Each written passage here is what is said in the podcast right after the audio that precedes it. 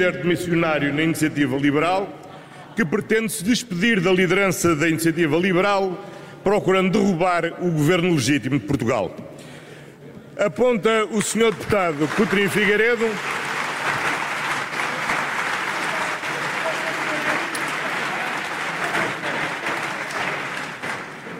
Há precisamente um ano, os portugueses foram chamados a resolver uma verdadeira crise política. Uma crise política que resultou do chumbo pelo conjunto das oposições do Orçamento de Estado para 2022 e da dissolução deste Parlamento pelo Presidente da República.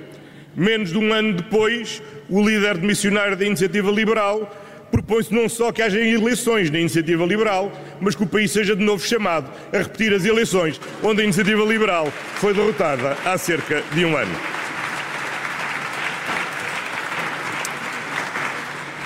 A minha resposta, a nossa resposta aos missionários, àqueles que desejam e provocam instabilidade, é a determinação em assegurar aquilo que é essencial a estabilidade das políticas, independentemente das vicissitudes pessoais ou dos ajustamentos orgânicos que ocorram no governo.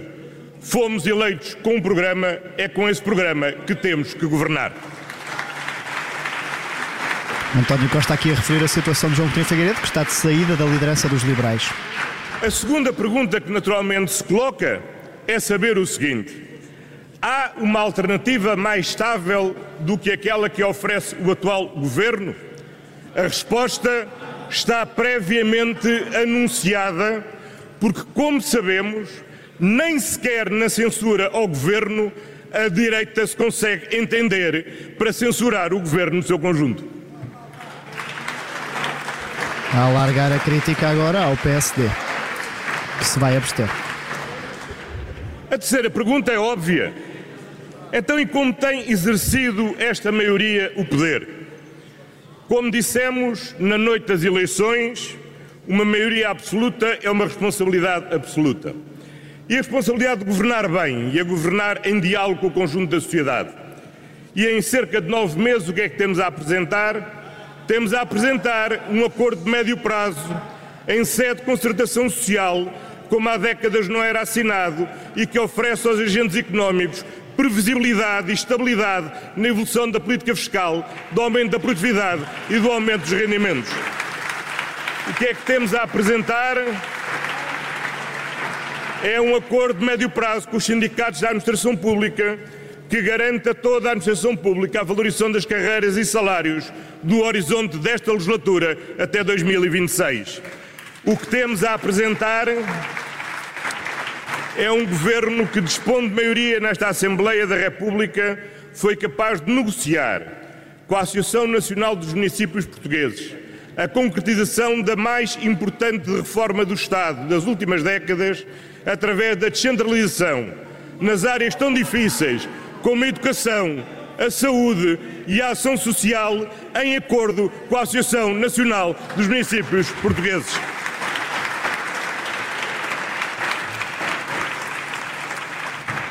descentralização em acordo, em diálogo e descentralização que significa partilha do poder. E para quem receia que as maiorias absolutas abusem do poder, pois aqui tem uma maioria absoluta que partilha o poder com os diretamente eleitos pelos cidadãos.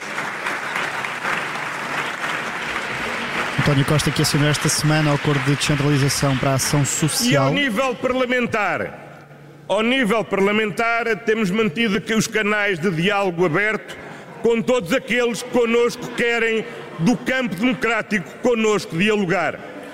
Eu poderia começar por citar o exemplo de ter sido possível obter com o atual líder do PPD-PSD um acordo sobre metodologia para a definição da obra pública que há mais décadas o Estado é incapaz de tomar uma decisão ou de sequer se entender sobre a metodologia e o caminho a seguir.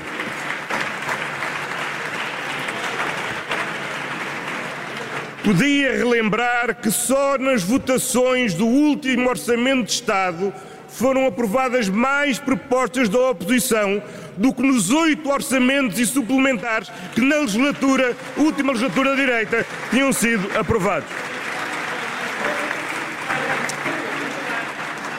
Mas verdadeiramente, senhores deputados, há um número que é preciso ter em conta. Até agora foram aprovadas por esta Assembleia da República 21 propostas de lei, 21 atos legislativos da proposta deste Governo. Das 21 aprovadas, só um terço teve os votos exclusivos do PS e dois terços teve o voto do PS, com pelo menos mais outros deputados. António Costa a tentar justificar que o PS não está a governar sozinho, nem sequer dentro do Parlamento. Não posso, obviamente, como Primeiro-Ministro, deixar de ficar sensibilizado pelo facto do líder demissionário da Iniciativa Liberal estar preocupado com problemas no governo. Muito obrigado. Mas a minha função como Primeiro-Ministro é não só resolver problemas que surjam no governo, mas é sobretudo a minha função preocupar-me com os problemas que afetam os portugueses. Esses é que são os problemas que verdadeiramente contam para a vida política. E tenho a profunda convicção e posso lhe garantir que até hoje nunca fui interpelado na rua por nenhum cidadão a perguntar-me se A ou B era ou não era secretário de Estado, se C ou D tinha deixado de ser secretário de Estado. Agora, aquilo que os cidadãos me falam Aquilo que os cidadãos se preocupam é saber, por exemplo, como respondem ao aumento do custo de vida. E a esses cidadãos, o que eu respondo é com a ação do governo.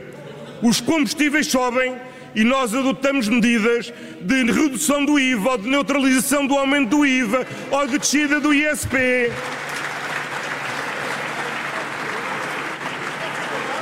E com essas medidas nós garantimos que num depósito de 50 litros de gasolina há menos 16 euros pagos pelos cidadãos e num depósito de 50 litros de gasóleo há menos 17,9% de cidadãos. As pessoas estão preocupadas com o aumento do preço da luz e por isso nós negociámos em conjunto com a Espanha o mecanismo ibérico. Por isso nós injetámos no conjunto do sistema regulatório 4.500 milhões de euros e graças a isso como a entidade reguladora veio dizer esta semana, neste, dia, neste mês de janeiro, uma família média com dois filhos vai pagar este ano 2023 menos 500 euros na fatura da luz do que pagaria se o conjunto destas medidas foram adotadas. As famílias portuguesas estão apoquentadas com o aumento da taxa de juros do crédito e por isso aprovamos um diploma a obrigar os bancos a renegociar os créditos sempre que esteja em causa a capacidade das famílias responderem ao teste para além dos testes de stress a que foram submetidos. As pessoas estão preocupadas, efetivamente, com o funcionamento do Serviço Nacional de Saúde. E é por isso que nós, com o conjunto de medidas que temos adotado, garantimos que este ano, ou melhor, o ano passado, houve mais 3 milhões e 200 mil consultas nos cuidados de saúde primários do que aquilo que havia em 2015, mais 644 mil consultas nos hospitais do que havia em 2015 e mais 83 mil cirurgias do que havia em 2015. E é para isso que estamos a investir o dinheiro dos portugueses na melhoria do Serviço Nacional de Saúde. E sim, Sr. Deputado Coutinho Figueiredo, adotámos medidas para reduzir as dívidas em atraso e na última semana do ano pagámos 1.040 milhões de euros de dívidas em atraso do Serviço Nacional de Saúde para começassem este ano com as dívidas a zero. E são estes, senhoras e senhores deputados, os problemas que efetivamente apoquentam os portugueses. E é por isso que é fundamental agirmos para controlar os preços e continuar uma trajetória de melhoria sustentada dos rendimentos. Por isso, o salário mínimo nacional subiu acima da inflação. Por isso, no conjunto das medidas, dos apoios extraordinários e do aumento anual, as pensões médias sobem acima da inflação. Por isso, todas as prestações sociais mínimas sobem acima da inflação, porque nós temos de responder a este aumento da carestia de vida, controlando, por um lado, o aumento dos preços e aumentando, por outro lado, o rendimento disponível das famílias. E, e finalmente, como é que verdadeiramente se, se avalia um governo? Pela sua composição ou pelos seus resultados? Vamos então pelos resultados e pela atividade. Foquemos para já nos resultados.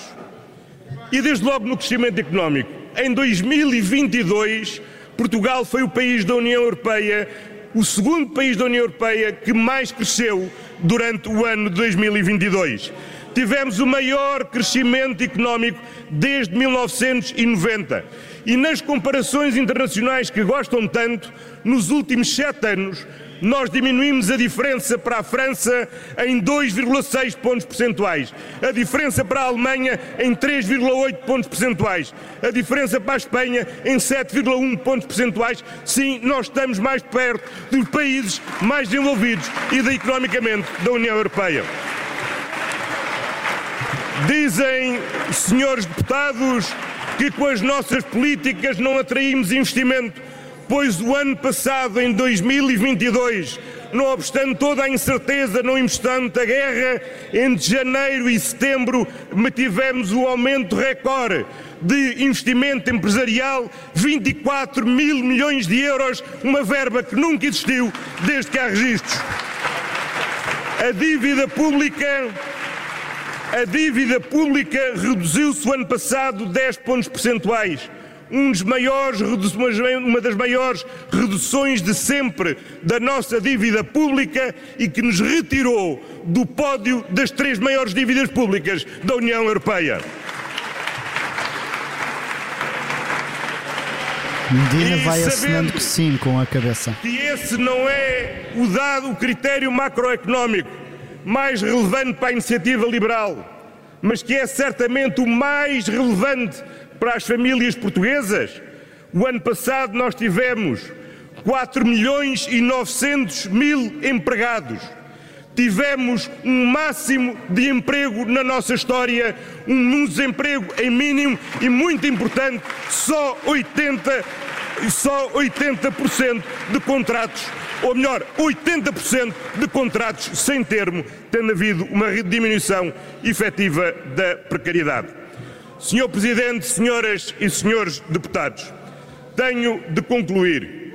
O Governo mantém estável as políticas com base no qual se comprometeu com os portugueses.